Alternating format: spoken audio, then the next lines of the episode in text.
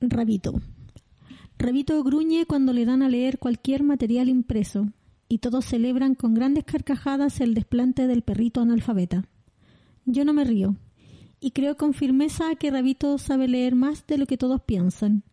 Cada vez que salgo de la casa, Rabito sale detrás de mí, y me acompaña. Va a la bodega, me lleva hasta el portal del colegio y se está echado a veces en la plaza mientras juego la pelota. Y luego regresa conmigo, se queda un rato mirando la puerta de mi casa, incluso después que he entrado y la he cerrado tras de mí. Lo sé porque me asomo por la ventana y le veo. También veo de seguido sus ojos y conozco cada expresión distinta de esa mirada. Sé que vive de puro asombro la mayor parte del tiempo, porque a no ser por los rituales domésticos de comida y aseo, que ya los tiene aprendidos y no le producen enojos, Rabito piensa que todos somos sus hermanos y nunca espera un regaño o una hostilidad de nuestra parte. De modo que cuando alguien le habla duro o le golpea, el perrito se desconcierta. Sus amos son dos ancianos gentiles que no suelen pelear mucho con él, y le han concedido el privilegio de ser un perro de la calle. Por eso Rabito no solo cuida de mí, sino de muchas personas que viven en la cuadra, porque su casa solo es su casa cuando necesita comer, o se hace de noche y reclama resguardo. Durante el día Rabito es un perro de la calle y tiene amigos perros como él, con los que comparte juegos de gimnasta o amores desbocados que lo mantienen hasta tres días fuera de casa. Días en los que escasamente come, afanado en las tareas del juego y del placer. En esos momentos de su vida ninguno de nosotros existe e importa, como si de pronto su condición de amigo y compañero de los humanos quedara por un tiempo postergada para poder ser solo él y su verdadera condición canina. Es por eso que digo que si lee como alguno de nosotros, descifra signos, se formula inferencias, corrobora hipótesis y aprende. Y por eso digo yo, no debe sonreír al, al material impreso. Nadie le obliga a leer, nadie le fuerza al estudio, como nadie le conmina a permanecer quieto o encerrado en su casa. Ese es Rabito, un perro de la calle. Y en cambio a mí sí, que me dan ganas de estudiar sobre las cosas que pasan en la cabeza de Rabito. Y eso de que gruña cada vez que el señor Raúl le acerca el periódico o las revistas a la cara. Es cosa que no me hace reír como a todos, sino que me ha hecho pensar mucho sobre lo que piensan los animales. Pero a nadie en mi clase le interesa mi preocupación por estos temas, ni siquiera al maestro, que solo le importan los animales cuando algún grupo lo escoge como tema para un proyecto del aula conociendo nuestra fauna, el increíble mundo de los animales.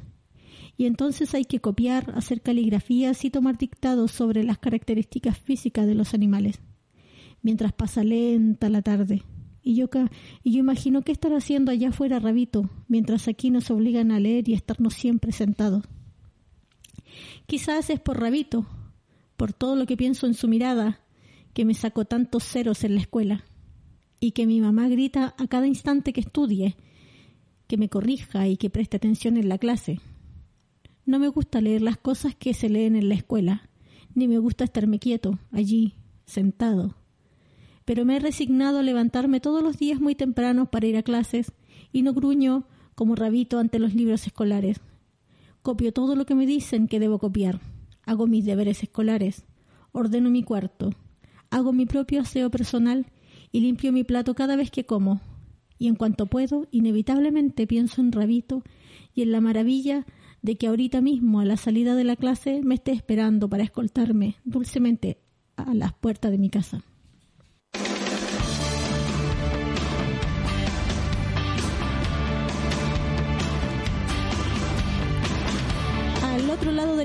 Y otras historias salvajes de Ediciones Antarquia. Abrimos este programa de día lunes, ni tan sola. ¿Cómo están? ¿En qué están? ¿Cómo la pasaron el fin de semana? Fue un fin de semana movidísimo, marcado por el Lollapalooza donde pasaron muchas cosas. Hoy voy a comentar un poco. Así que eh, les invito a mandarme un audio, un saludo al más 569-75-111-852. Yo, si me preguntan, estoy para el orto. para el orto, para el orto. Soy una señora que es jumbrosa. Siempre, sobre todo en la mañana, las mañanas no son lo mío y eh, he estado bien del orto, la verdad. Anoche no dormí nada porque tuve la pésima idea, pero la pésima idea de comer eh, cereales, yogur con cereal, y pero no el cereal que estoy comiendo ahora, que es como granola, avena, sino que una cuestión que más que cereal es una golosina, me fastidia un montón que se llame cereal, si no lo es, es como, no sé qué será, es como una golosina para mi gusto, porque es verdad que fue un shot de azúcar que no había estado experimentando mi cuerpo en este detox en el que estoy metida. Eh, y me hizo mierda. me hizo mierda. No pude dormir, me tuvo despierta, así como muy despierta y más encima con una acidez horrenda. Horrenda, así que la pasé pésimo toda la noche. Eh, tenía los ojos cerrados, así como ya voy a fingir que estoy durmiendo a ver si engaño a mi cerebro pero la verdad es que no funcionó, así que tengo mucho sueño, me vine para el orto caminando, así que en esa estoy, pues mándenme saludos, en esa... ah, mándenme como ese apoyo emocional de día lunes, que porque está muy brígido, está muy brígido todo. Eh, ¿Qué más puedo contarle? Hoy esta semana empieza el taller literario que estaré dictando de creación narrativa. Estoy muertísima de miedo muertísima de miedo, pero con mucha mm, eh, con muchas ganas de ahí de tirarme la aventura nomás, pues igual lo, he preparado harto. Así que estoy muy agradecida de la acogida que tuvo, del interés que despertó, no me lo esperaba realmente, así que eh, mañana empieza, pues mañana a las de, las 7 en adelante, que cuático, voy a hacer un taller. Yo pensé que no iba a poder nunca hacerlo porque me da, como decía, no es, no es, no es falsa, no es falsa modestia, la verdad. Me cuesta un montón autopromocionarme. Me da mucha vergüenza, lo encuentro como medio, eh, no sé, como me lo cuestiono un montón, me lo cuestiono un montón estar autopromocionándome, así que también le voy a pedir a que si que le interesa lo que hago, que eh, difundan el programa y le den seguir, lo califiquen con cinco estrellas, que eso me sirve un montón porque yo no lo hago porque me da mucha vergüenza, así como siempre se me olvida hacer subir el afiche que tengo listo desde el viernes, lo subo el domingo muy tarde en la noche como una ridícula una ridícula, no hay ningún tiempo de difusión ahí, pero así que voy a poner una alarma para avisarme, oye, tengo que subir el afiche por lo menos un día sábado, pero no un día día domingo, tipo 11 de la noche. no, me decía domingo, ¿Qué, están haciendo el domingo? Preparando, bueno, quiénes son mami, papis, cuidadores, cuidadoras, estar haciendo mochila, anda a bañarte, preparando el uniforme. ¿Qué flagelo es el uniforme? hay una postura bien disímil entre en, el uso del uniforme que están como eh, quienes abogan porque eh, porque es como más democrático se supone eh, y por otro lado estamos en contra de los uniformes porque lo encuentro horrendo, homogenizante y además de democrático nada, son súper caros las huevas de uniformes, son carísimas, hasta el más chuña te sale carísimo. Si tú yo tengo que comprar afortunadamente todavía, tengo que comprar solo un uniforme, después yo creo que voy a tener que comprar más. Eh, y es caro, es terriblemente caro, me sale, no sé, por lo bajo 30 lucas porque tenés que comprar no solo como eh, no voy a tener una sola polera eh, o un solo o un solo pantalón. Es impensado. A la semana a los dos días ya está mugriento, ¿cachai? Entonces tenéis que tener como por lo menos tres, cuatro poleras, además de la polera deportiva, con el maldito logo del colegio. Es una mierda, en verdad, el uniforme. Es un, es un robo. Ay, como una señora, realmente una señora estoy hoy día. Oye, tenemos un programa bastante variado donde voy a comentar muchas cosas. Eh, así como un breve repaso.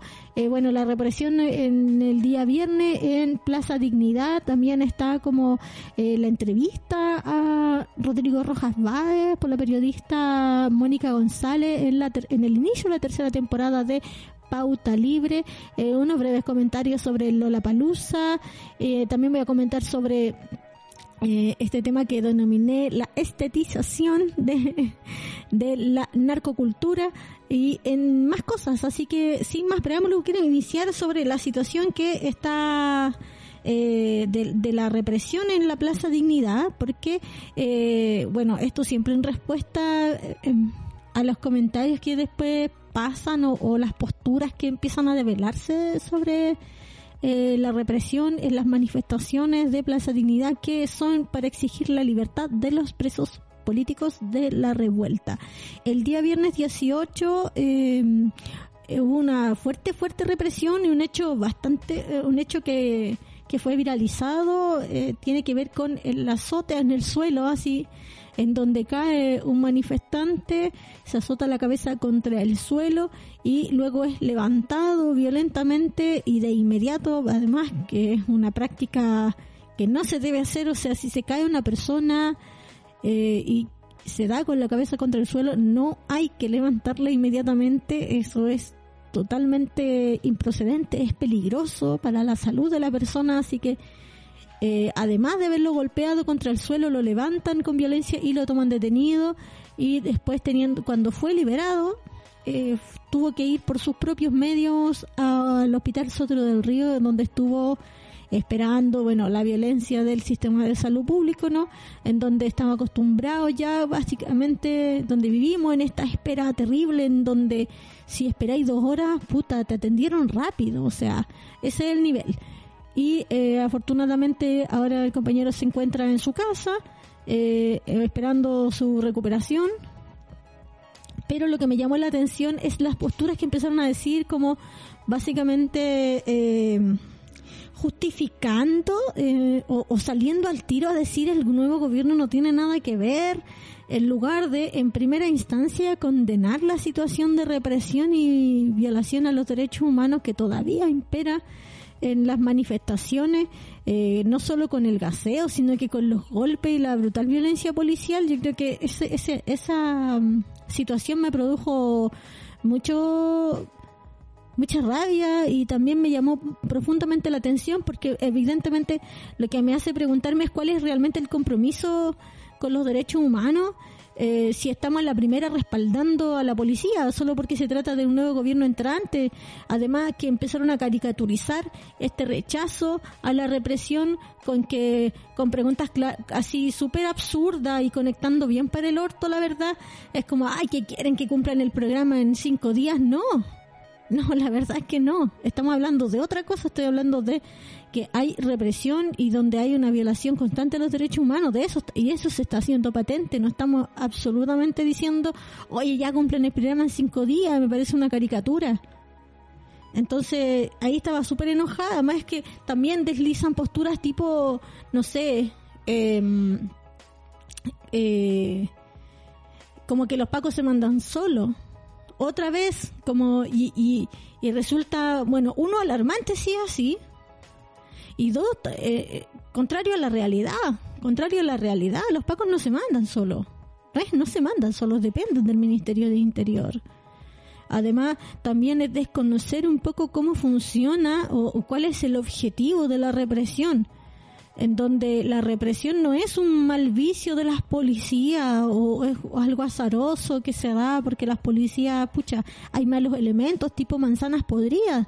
La represión tiene un objetivo y es la administración por parte del Estado, el terrorismo de Estado. O sea, para mí la sola existencia de las policías es terrorismo de Estado. Yo, yo hago este programa de mi postura. Podrán estar de desacuerdo, me mandan un audio, yo feliz, discutimos aquí, lo agarramos, pero eh, ahí al más 569-75111-852 me pueden palabrearme y yo le devuelvo el palabreo, sí. Oye, y entonces, claro, y lo, y lo que me de rabia también es que eh, empiezan a decir básicamente como, oye, pero a ver, hay solo una parte del video que habrá estado haciendo, como desde, como básicamente, no es una blanca paloma, vaya, así como que lo encuentro súper heavy, súper heavy, me da mucha desconfianza. Eh, además que nos pone en una posición en donde no hay posibilidad de diálogo ante eso. porque ¿cómo, voy a, ¿cómo vamos a dialogar? ¿Cómo vamos a construir algo eh, con posturas tan disímiles? Po, ¿Cachai? Y eso es súper grave. Eso es súper grave, me parece a mí. Tenemos un audio. Ay, me van a palabrearme ya de entradita. Vamos, escuchemos. Buen día, lunes, Elisa. Bacán escucharte hoy Eh, no había podido escucharte en vivo los días anteriores porque eh, estaba en una capacitación para el mundo laboral. Eh, este año se viene pesado, yo creo que, que todos estamos como pseudo regresando a, a estos trabajos presenciales o, o, los que tienen hijos, hijes, también se están encargando de, de prepararlos a ellos para, para retornar a, a, la presencialidad. Eh, cualquier adulto hoy en día que intenta hacer algo tipo adulto funcional, creo que entiende por lo que estás pasando eh, a nivel general. Así que harto ánimo, empezando la semana y que te vaya súper, súper en, en el taller literario, que estoy segura que debe venir buenísimo. Hoy muchísimas gracias por ese ánimo, lo recibo como un abracito también de vuelta para ti. Eh, gracias, gracias, gracias. Oye, estaba pensando también en, en, seguir como en esto de que básicamente eh, en, es muy de la transición, muy de la, de la concertación, esto de esconder a los presos, decir ya está todo ganado y que están básicamente puro hueveando, o no sé, deslizar que las protestas de los viernes ya son como básicamente gente que son intramarchas, son pacos y no sé qué.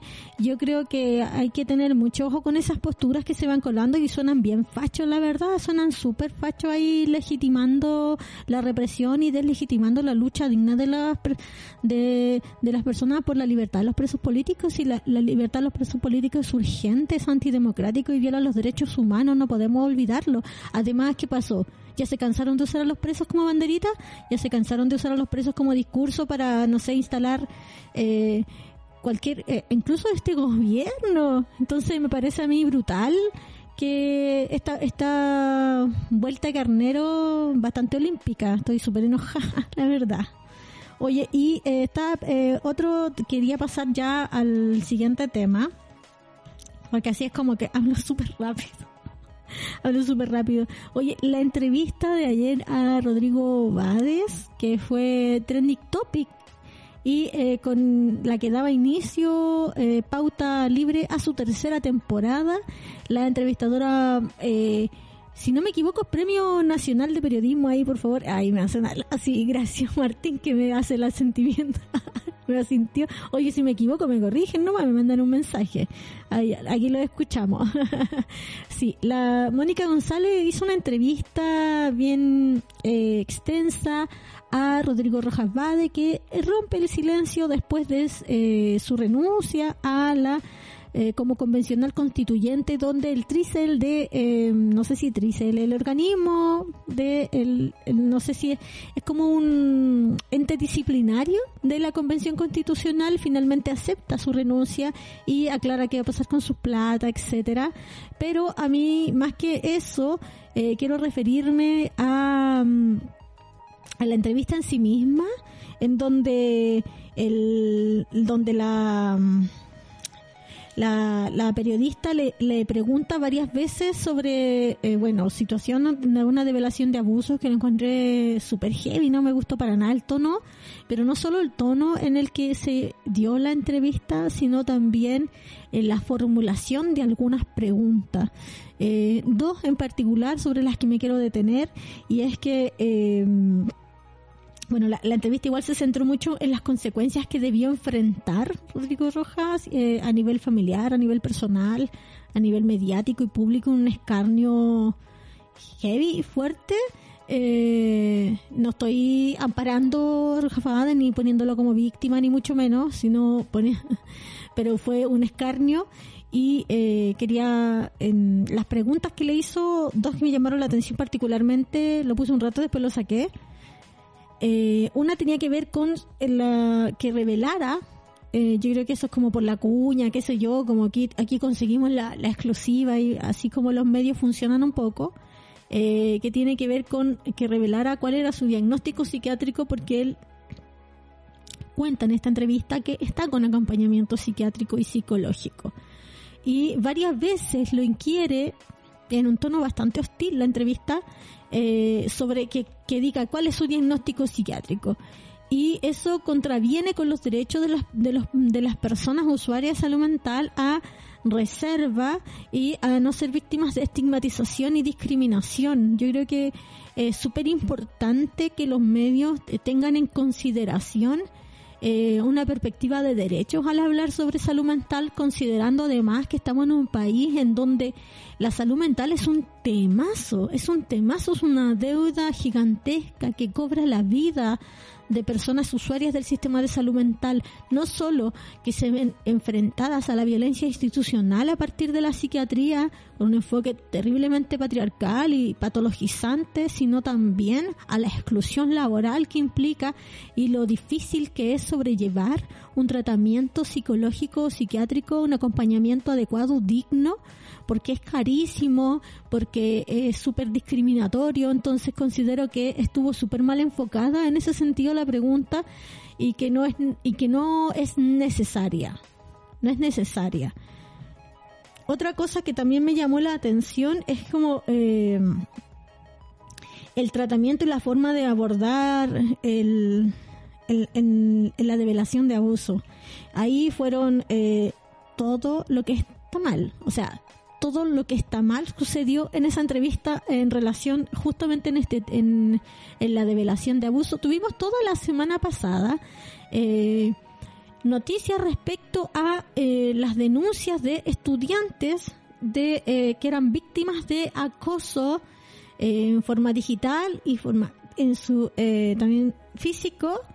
Entonces, claro, era un tema que estaba ahí. O sea, yo creo que en un mínimo un, piso mínimo es un poco investigar en cómo abordar estos temas sin ser ni revictimizante, ni porque fue todo lo contrario. O sea, en un momento la, periodista le pregunta a Rodrigo Rojas en una situación de abuso de a los 10 años si fue con consentimiento.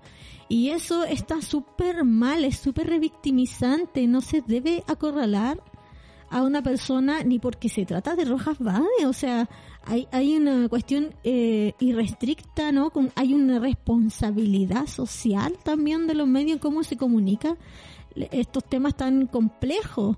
Entonces, claramente, eh, eh, me parece súper grave que, que haya puesto además en tensión eh, el tema del consentimiento. El tratamiento mediático de la violencia sexual es parte o, o sí, es parte de la estructura que reproduce la cultura de la violación. Por lo tanto, es súper grave. Es urgente entonces que el que exista una especie de manual de formas de comunicar la violencia donde tengan una perspectiva en la prevención con una perspectiva de derechos y eh, combina a la no revictimización. Entonces, el abordaje de ayer es súper dañino porque además para las personas espectadoras que podrían estar siendo víctimas de violencia sexual, de alguna situación de abuso, es muy revictimizante y puede desincentivar la denuncia. O sea, me parece a mí que el programa Pauta Libre, eh, la red deberían salir a dar alguna especie de explicación y rectificación del abordaje de la entrevista, porque claramente no porque se trate de Rodrigo Rojas Bade, eh, que, nos, que debe muchas explicaciones, por supuesto, eh, se vale cualquier cosa. Yo estaba pensando, tenemos un audio, bien. Hola Elisa, ¿cómo estás? Haciendo en la calle, haciendo trámites. Eh, quiero, primero que todo, dejarte un gran abrazo y mucho ánimo en esta resistencia que tú haces los días lunes en este hermoso programa ni tan sola, ni tan sole. Gracias por estar. Eh, como verás, estoy en la calle, así que ruido ambiente.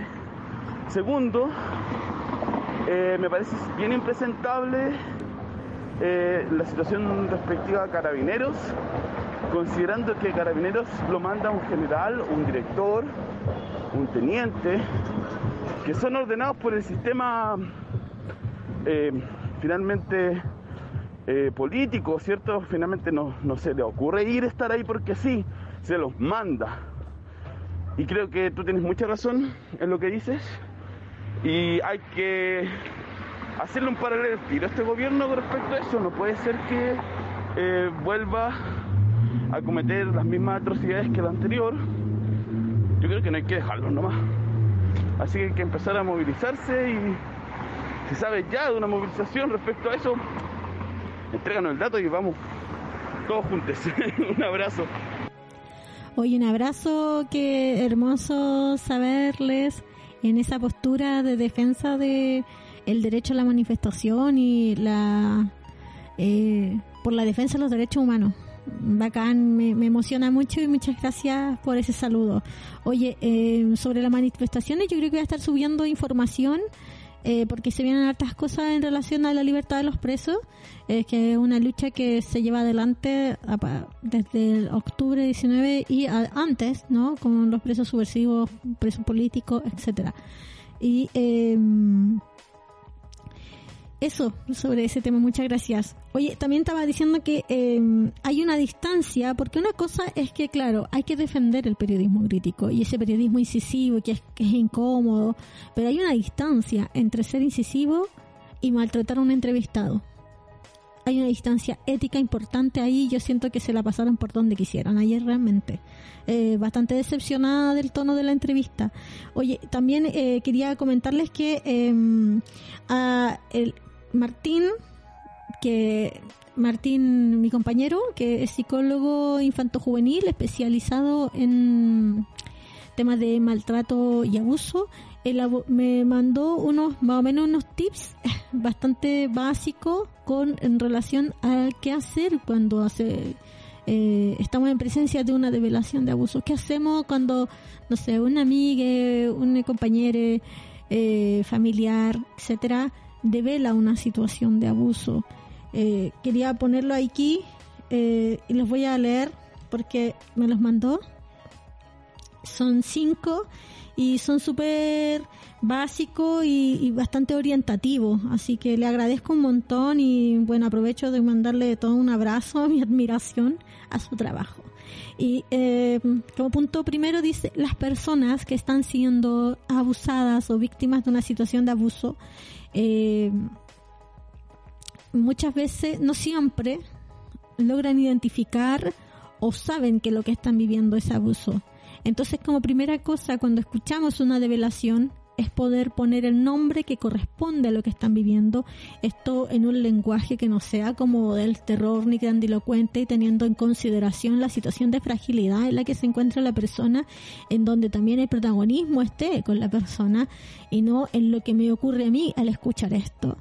Eh, eso es súper importante y por ejemplo me pone así como, eh, esto que me cuentas es un abuso, es una situación de abuso Dos, me dice que los abusos sexuales se caracterizan por una asimetría de poder entre la víctima y el agresor. Realidad que los agresores tienden a desvirtuar en sus relatos con la víctima, generándole fuertes sensaciones de culpa y responsabilidad. Algo importante es, por tanto, poner la responsabilidad en quien corresponde. Por ejemplo, lo que viviste no es tu culpa. El único responsable es quien te dañó o te agredió. Como parte de la estrategia de victimización, el agresor tiende a aislar a la víctima, generando soledad, aislamiento, silencio. Importante es, por tanto, generar una sensación de compañía. Ya no estás sole. Yo te voy a ayudar a que no tengas que seguir viviendo esto. Otra de las estrategias de victimización de los agresores es amenazar de diversas formas a quien es víctima, lo que en conjunto con toda la dinámica abusiva va generando la sensación en la víctima de un poder del agresor desajustado de la realidad. Es por esto que es importante también transmitir a la persona la existencia de los medios para detener los abusos. Lo que estás viviendo te aseguro que se puede detener. Y por último dice, la develación de un abuso sexual rompe con una dinámica del silencio y del secreto que las víctimas suelen vivir por mucho tiempo, por lo que cuando ocurre, es probable que la persona esté eh, muy frágil y vulnerable. Por ello que también es importante tener en consideración la contención emocional y escuchar sin interrogar ni cuestionar. Estoy contigo y lo que me cuentas me importa. Es un mando Martín que le agradezco su aporte a también elaborar un poco de conciencia de cómo se comunica la violencia. Siento que sería muy importante cómo desde, no sé, como comunicadores también tener siempre presente que eh, podemos caer en prácticas que eh, son contrarias a la prevención. Hay que comunicar la situación de, eh, de la violencia sexual con miras en la prevención, con, un, con una perspectiva de derechos, con una perspectiva de género. Solo así podemos avanzar en la erradicación. Además, también estaba pensando en todo lo que pasó, bueno, eh, a partir de las protestas estudiantiles de eh, cuando las estudiantes de los liceos 1, 7 y Tajamar eh, fueron a protestar frente a las Tarrias, que generó una adhesión en, en los colegios más periféricos, en las comunas de Puente Alto y La Florida particularmente. Voy a ver un poco de agua.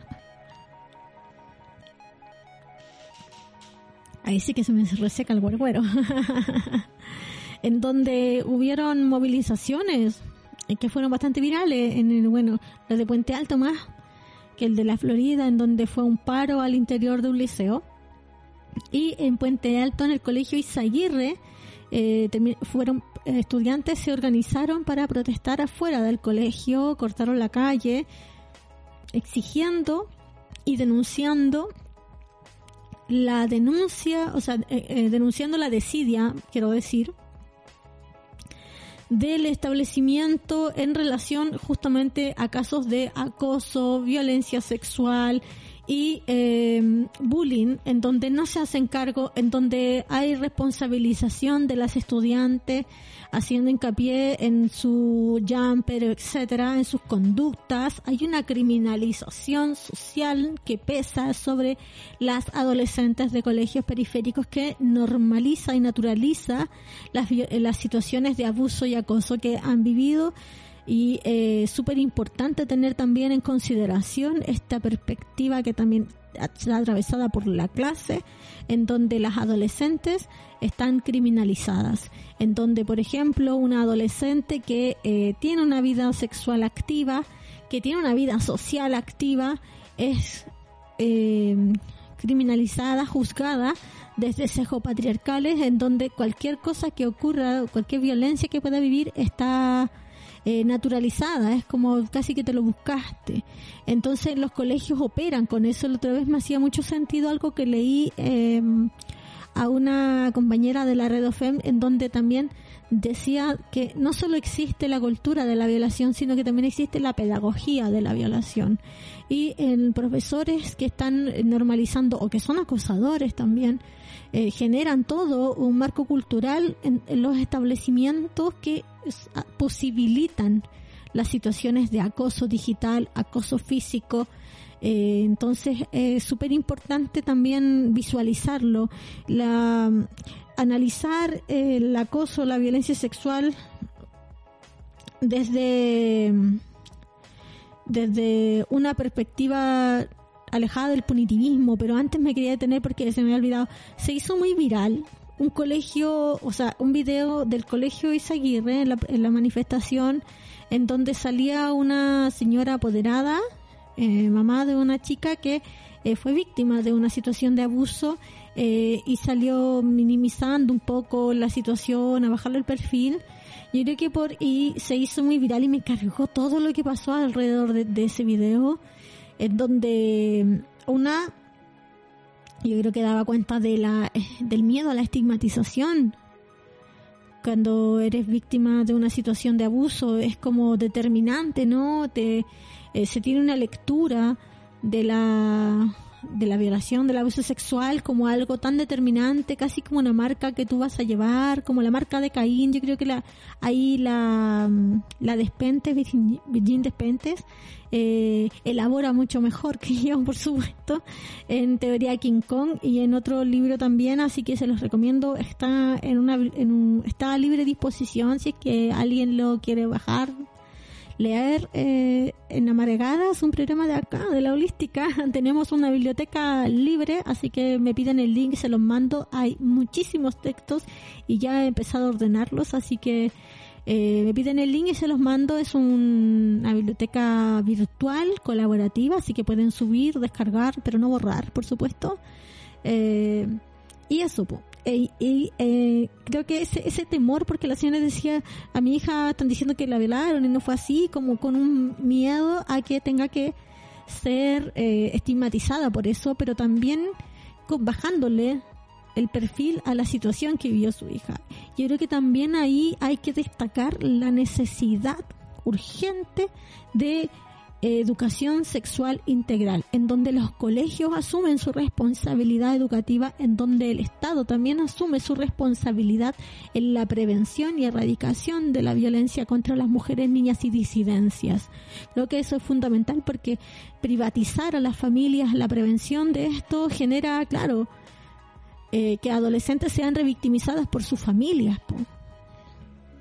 Entonces, eh, ahí no, no hay ninguna prevención porque es como a, la, a la, como decían la, la antigua, a la buena de Dios nomás, ¿cachai? No, no sabéis cuándo te vaya a topar con una familia conservadora que va a responsabilizar a la adolescente o cuando vaya a tener, no sé, qué, quizás qué tipo de abordaje de la, de la educación sexual.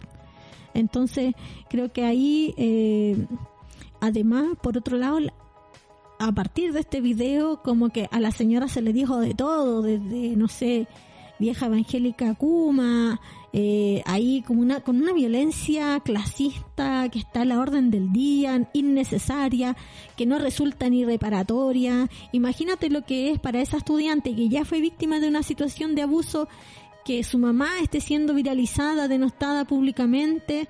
Lo encuentro súper equivocado, súper equivocado súper equivocado. Entonces, claramente hay que revisar ahí cómo va a ser reparatorio, ¿cachai? ¿Cómo va a ser reparatorio eso? Eso es más revictimizante aún, eso más la expone todavía.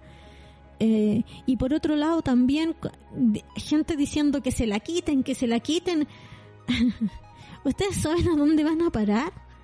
Esa, esas niñas, adolescentes, niñas que son, comillas, quitadas de sus familias no es tan fácil, es más complejo que eso, que van a llenar el cename cada vez que una persona, eh, no sé, no tiene, eh, que tampoco tuvo acceso a la educación sexual integral, a cada vez que se equivoquen, ya, y se los quitan porque, no sé, me parece que esos parámetros moralizantes que son súper clasistas también hay que tener mucho cuidado mucho cuidado porque yo vi, por ejemplo, en Twitter una página que tiene muchísimos seguidores viralizando el rostro de la señora, que es muy fácil identificar a la estudiante así, ¿cachai? Y eso expone a la, a la, a la adolescente que fue víctima. Tienen derecho a la intimidad también. Me llama profundamente la atención esa cuestión de que ahora cualquiera sube una imagen, yo creo que esto obviamente tenía interés público porque estaba siendo una protesta que estaba siendo cubierta por alguna gente para viralizar la situación, pero por otro lado también hay que tener perspectiva al comunicar, una, una, hay que tener una cierta responsabilidad de, de la imagen que estoy moviendo, esa cuestión desaparece. Me llama profundamente la atención, hay una práctica que ahora está súper así como normalizada, que no sé, para hacer un meme puedes utilizar sacar una foto de una persona random de la calle y hacerla pública. Así, pa, como si nada, y yo lo encuentro súper brígido. Pasa con las niñas, por ejemplo, también, que tú, eh, que, me, son videos que me llaman mucho la atención. Eh, de repente, yo soy muy consumidora de estos videos como reels y cosas, y por lo general hay videos en donde hay niñas, por ejemplo, que no sé, pues por alguna cuestión X están haciendo una especie de show, no sé, ya sea una maña o berrinche eh, o algo gracioso y lo suben a las redes sociales y le viralizan con, un montón de gente y el niño después crece, pues, crece, ¿cachai? Se va a ver ahí, se va a sentir, no sé, ridiculizado.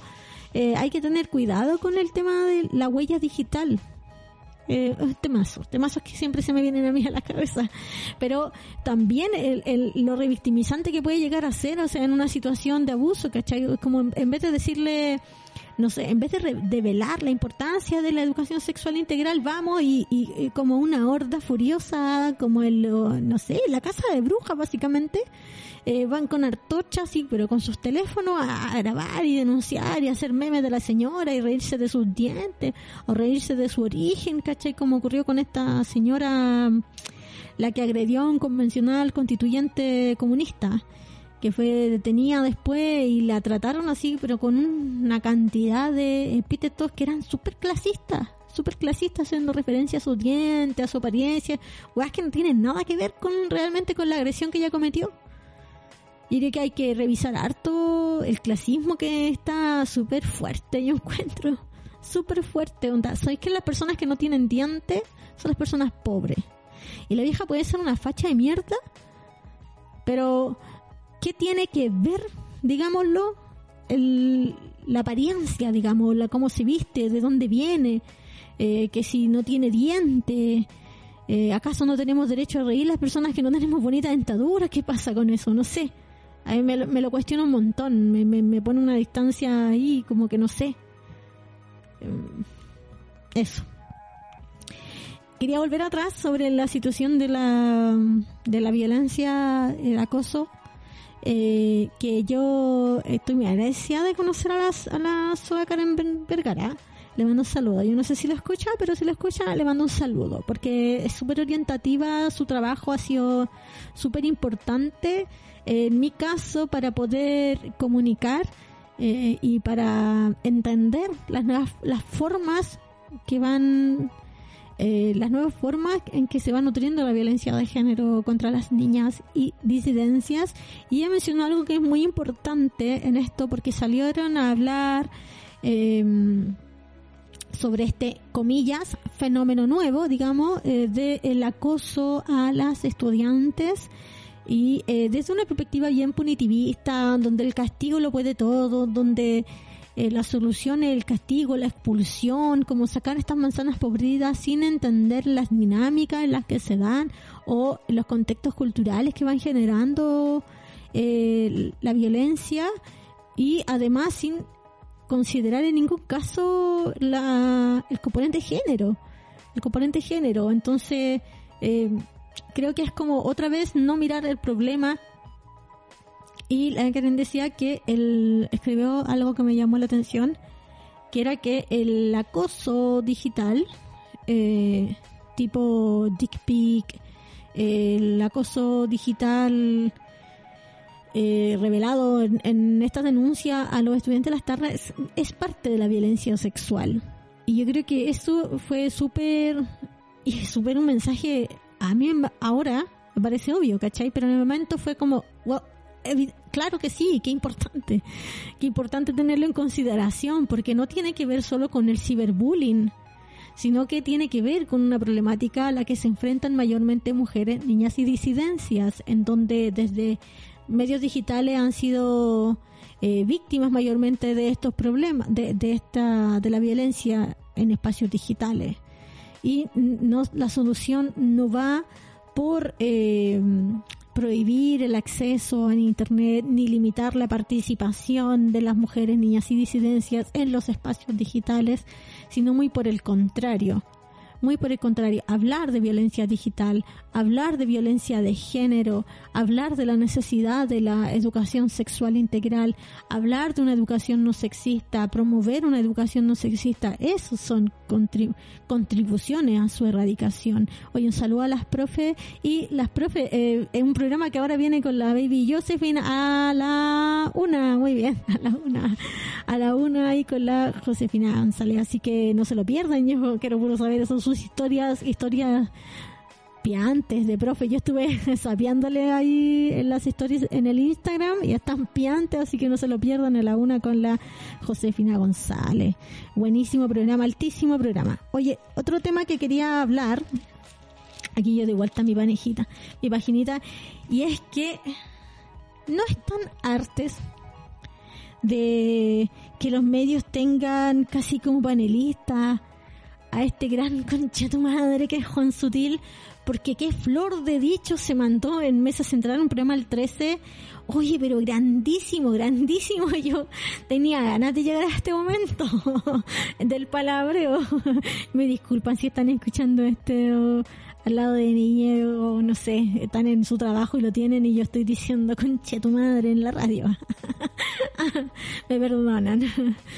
Eh, pero no se puede nombrar de otra forma. Qué terrible este sujeto de mierda que eh, básicamente es panelista y es como mm, se le consulta por todo. Eh, para mí hay una diferencia entre, oye, hay que tener muy pendiente qué es lo que piensa el poder, qué, cuál es el pensamiento en estos tipos, leer prensa que, contra, que contraponga, digamos, nuestros pensamientos, porque si no estamos en una burbuja en donde estamos todos convencidos de nuestro pedo y es necesario escuchar otras versiones, digamos, contrastar nuestra opinión. Eh, yo estoy súper promotora de eso, pero hay una distancia entre eso y la promoción de este sujeto yo lo veo todo el rato en la tele, este weón hablando, eh, y es un nefasto, es un nefasto. Dijo en la en Mesa Central, una de las cosas que dijo es que la discusión de si después de la pandemia la gente rica es más rica y la gente pobre más pobre, no le hace bien al país. Mira qué conveniente, mira qué conveniente. hoy qué conveniente para ti, ¿no? Que no sé, que no sé, qué le hace mal esta discusión. Porque, claro, porque, porque los empresarios eh, son más ricos después de la pandemia, son mucho más ricos la pandemia. Y eh, otra cosa que también dijo, bueno, que la gente en la, en la feria va de impuestos, eh, lo dicen los que son han sido más beneficiarios de perdonazos eh, tributarios. Y eh, también dijo que eh, él se siente ofendido. Yo me siento ofendido cuando dicen que es sequía y eh, cuando no es saqueo, algo así. No es sequía, saqueo, se siente ofendido. Mira, estamos súper preocupadas, estamos verdaderamente congojadas de que te sientas ofendido, Juan Sutil. Así, me preocupa, eh, he llorado, no dormí anoche porque tú te sientes acongojado y ofendido. Anda a cagar, maldito mierda, así, anda a cagar. Lo odio, este maldito en serio lo odio. y eh, ayer, después de la entrevista de Rojas Bade, me puse, dije, ya voy a ver la tele un rato. Eh, y por eso no he dormido, porque higiene del sueño nada, la pelota. Eh, y estaban dando en el 13 un programa de entrevistas que hace el, ¿cómo se llama? El Cárcamo, Martín Cárcamo. Y estaba entrevistando a la Paulina Nin, que cayó en desgracia porque fue estafada, lo perdió todo. Y, este, y, toda esta nota, que a mí no me importa en lo absoluto, pero me llama profundamente la atención esto de que... Eh, cada cierto tiempo hay este tipo de entrevistas y notas y como la nueva vida de esta persona que eh, o no supo administrar su plata o le robaron, etcétera, y estos como ex ricos que ahora tienen otra perspectiva de la vida, eh, aprendieron a vivir no sé qué shit como de vivir ser una nueva persona viviendo pobre digamos. Y es una noticia así como el drama de Paulina Nin, con una música de fondo que tú decís, eh, como que estuvieran contándote una historia en la Teletón, pero, pero de la Paulina Nin, digamos, de cómo, de cómo ella ahora tuvo que vender su, no sé, 300 Louis Vuitton para poder pagarse la plata, ¿cachai? Y, y, y lo que me da rabia de todo esto es cuando lo vive un rico, o un es rico, no sé, eh, lo que vive la gente común, digamos, vender la ropa, la, feria está llena de gente que eh, va reciclando su ropa para poder obtener medios de subsistencia, es un drama y es terrible y, y está todo esto como de la nueva persona en la que uno se convierte y aprende a vivir más ligero y que la vida finalmente se trata de otra cosa y pura chata así. Pero cuando lo vive la gente es como quieren todo gratis. ¿Cachai? No es tema, eh, le hace mal al país esta discusión. y eso me dio rabia, así como lo, pensé y una, y una que resentía, porque una resentida, weón. Yo soy resentida, resentida, weón. Entonces, claro, dije, ay, maldita tele, qué, qué, miserable, qué pobre están los contenidos en la tele, weón. Hace rato no prendía la tele para, la, la tele, no, qué decir, esta, la pantalla nacional, digamos, no sé cómo decirlo, pero penca, es muy pobre. Como ahí están los mismos programas de concurso dando vueltas y estas entrevistas de eh, la nueva vida de Paulina Nina en Casas Viejas. Yo vivía en Casas Viejas, bueno, en la calle. Entonces igual me daba un poco de risa imaginarme a la, Paulina Nin caminando por Casas Viejas, porque eran calles que yo conocía, mira, caminando como una la Paulina Nin y siendo una nueva persona, lo encuentro, no sé, me dio un poco de cringe. Otra cosa que me dio cringe fue el Lollapalooza. Hay momentos de mucho cringe que, por ejemplo, cuando sé, la Camila Gallardo diciendo eh, que el útero el portal de luz, mucho cringe, pero eh, un momento alto de Lollapalooza para mí es cuando la Miley Cyrus dice fuck you Nick Jonas. 10 de 10. Leyó ese cartel ahí entre el público y luego cantó la canción notable. Y eh, otra vez, a, propósito del Lollapalooza, salió a relucir el aspecto más aparentemente deplorable y de mm, preocupación en el que se encuentra el cantante de trap Marcianeque. Y yo a propósito de eso quería comentar que en lo personal a mí no me gusta Marcianeque me gusta el trap, ahí eh, eh, yo soy bien eh, señora escuchando música de los lo confieso, pero particularmente mencioné que no me gusta. Voy a beber agüita y le voy a decir. Porque siento que hace una apología a las drogas, hay una... Em, también encuentro que es concentra todo ese deseo neoliberal eh, y em, la cultura narco. Hay una especie de estetización de lo narco eh, y lo he visto como mm, en la, en la tele, en la industria musical, por ejemplo, no sé, series como Narcos, en donde se promocionan un poco los valores del narco eh, y se transforman como comunidades culturales y eso me llama mucho la atención en cómo esto se va invalidando finalmente la cultura narco. Y eso me, me, llama la atención porque convivimos con ellos muy, muy, desde un discurso, es, es, que esto es lo que me produce a mí. Hay un discurso antinarcotráfico, pero no, no hay nada más antinarcotráfico, digamos. Hay, hay una convivencia de las policías con los narcos, eh, de los en esta esta supuesta guerra narcotráfico me, me hace como que no es tal en realidad y son las propias las comunidades las que se las que resisten la presencia del narco en las poblaciones y saludar ahí a todas las organizaciones barriales, las poblaciones que están haciendo resistencia a la presencia del narco y cómo consume la vida de eh, las poblaciones, por las comunidades, el encuentro espantoso. Entonces, por eso me llama la atención toda esta cultura narcotráfico que finalmente promociona estos valores y transforma como en algo cultural el narcotráfico.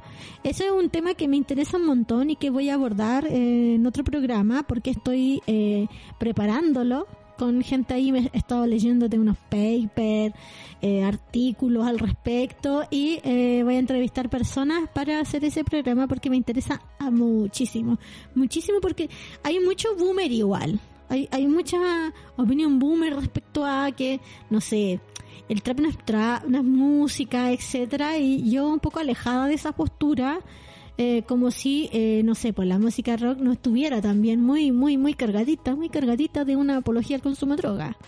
Eh, y de paso decir también de la violencia machista, que no es, no es, no nació con el reggaetón.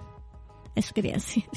Y hay otra abordes también como, eh, y quería que aprovechar, ya casi llegando al final del programa, quería aprovechar de que hay otros abordajes en, como fílmico, serie, etcétera, que son bien interesantes para analizar eh, el, tema narco como series, como grandísimas series, y me pongo de pie, eh, The Wire, eh, Treme también, que son treme, yo, yo no sé cómo se dice, no voy a decir trem porque no sé si se dice así, pero yo lo voy a leer, voy a decir cómo se lee, treme de em, David Simmons, que eh, recientemente se estrenó una serie, una miniserie de HBO, estas dos son de HBO, Treme y eh, The Wire, que son de verdad, altísima serie. Y eh, me, me, me, ha gustado muchísimo, muchísimo el abordaje que tiene porque eh, habla de, de, la presencia del narcotráfico sin elevarlo como una cuestión cultural y ni estetización, sino que además lo intersecta con, con cuestiones como la clase, el racismo, la inmigración, no una perspectiva naturalizadora, como si eh, el narcotráfico eh, fuera algo eh, endógeno, digamos, de estas comunidades o de eh, las comunidades pobres, como que no. Entonces eso me llama mucho la atención y lo recomiendo totalmente porque es una visión mucho más eh, entrópica y habla como, como el organismo social va generando y convive con esto y me parece un tratamiento muy, muy acertado. Y además es una serie está muy bien hecha, así que la recomiendo en HBO, su app también Streamio que está totalmente disponible ya está ya vi un capítulo en Cuevana así que eh, hay, hay hay sitios piratas en donde ver series para que no tengan que contratar necesariamente ni HBO ni nada. Otra app que se hizo muy mm, eh, viral esta última semana fue a partir de la película que convoca la sección Review Piola que es eh, Disney. Sacó Pixar particularmente, eh, sacó la película que se llama Turning Red, que no sé qué significa en español, pero lo puedo decir bien, así que... Eh, y es la última de Pixar y eh, que la encontraron mucha gente, salió un montón de críticas diciendo que era como básicamente de mal gusto, que era innecesariamente explícita en, en materias como la menstruación, porque hablar de la menstruación aún en el 2002, 2002 mira yo estoy atrás, atrás, atrás, o sea, me, en el 2022 es un tabú y me parece que eh, la vi, es una película hermosa realmente, me encantó, me pareció muy honesta, muy fiel a cómo se producen las dinámicas de, las adolescentes, porque esta película pone la atención en las adolescentes, bastante alejado de lo que comúnmente se entiende que son películas que hablan de varones, niños varones, eh, o esta... Mm, eh, como en su camino más, diría, existencialista de, Disney y Pixar salió con esta tremenda película. La directora, que, eh, ay, lo tenía por aquí, eh, Domeshi, que, y su equipo compuesto netamente por eh, eh mujeres, eh, fue un gran acierto, estoy muy contenta con la película. Eh, trata sobre una adolescente y su grupo de amigas que son fans de una bad, de una eh, boy band. Eh, y habla mucho sobre el tránsito que significa pasar de ser eh, niña a ser adolescente, los cambios físicos que se experimentan con la menstruación y otros, ¿no? Los cambios de humor también para mí refleja un poco lo que el peso o este mandato patriarcal que pesa sobre las niñas de estar siempre contenidas emocionalmente. Las niñas no deben gritar, no deben volverse un oso panda, digamos, porque la niña se vuelve un oso panda rojo cada vez que experimenta emociones muy fuertes y eh, me parece muy bacán que podamos hablar en una película infantil, digamos, de ese salto tan importante y con un, eh, de una forma tan respetuosa honesta y amorosa nomás con las niñas, eh, adolescentes, preadolescentes, eh, sobre temas como la menstruación y, las relaciones eh, materno-filiales, eh, la presencia, bueno, esto seguir una boy band, me parece muy bacán, que está inspirada también en la vida, en el cómics, tiene mucho de manga, y está inspirado también en la propia vivencia de la directora, lo cual la hace una película bastante íntima y yo estoy muy contenta con la película y bueno, que todos estos varones cis blancos que, dicen así como ya, pero ¿cómo me voy a poder identificar con esto? Eh, sigue identificándote, no sé, pero, pero no tienen problemas con identificarse con otro estereotipo varones cis blanco, porque no le hablan a ellos. Entonces, como no se trata de ellos, empezaron a alegar un montón y que se jodan, que se jodan porque es una película bien preciosa y yo la recomiendo harto, sobre todo para verla, no sé, introducir esta conversación un poco compleja a veces, que no sabemos cómo hacer. Eh, de hablar con las niñas sobre la menstruación y, sin esta mirada como como que es algo sucio, algo muy que tú tienes que ocultar y que, eh, que te va a pasar algo terrible. Creo que es muy bonito poder eh, abrir esas conversaciones. La, la vio mi hijo y le gustó, cachó igual harto de lo que se trataba, así que eh, véanla ahí junto a sus hijas, sobrines, incluso con amigas. Bueno, o sea, yo no encuentro un mejor panorama que, que abrir una botella de vino con una amiga y ver, no sé, eh, Shrek o Turning Red.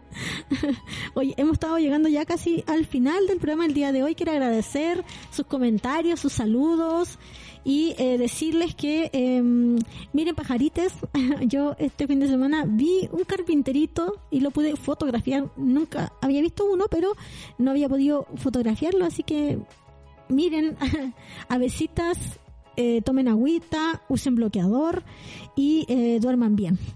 Traten de dormir bien. Eh, higiene del sueño, importante. Importante dormir bien porque si no están, yo me siento en este momento drogada son gentes drogadas, así me siento, porque cuando no dormí, está ahí, tu cerebro envejece mucho más. O sea, yo creo, no sé, que, que, alguien que, que médico, no sé, que sepa de eso, yo siento que sí, porque tenéis que estar usando el doble capacidad para estar alerta y que no te atropelle un auto, weón. Y sentís que, no sé, si hace frío o hace calor, es una weá muy extraña cuando tenéis mucho sueño. Eh, como drogado, como drogado. Así que traten de dormir bien. Oye, eh, apoyen el crecimiento radial de Holística, formando parte de la queridísima y amorosa comunidad holística, una comunidad participante. Eh, en patreon.com slash holística radio si pueden difundir este programa eh, va a estar en Spotify o los otros también que de Ni Tan Sola, también ahí denle seguir a la página de eh, en Spotify, al canal de Spotify de Ni Tan Sola Holística, ahí difúndanlo, ayúdenme con eso y un abrazo hasta la próxima semana.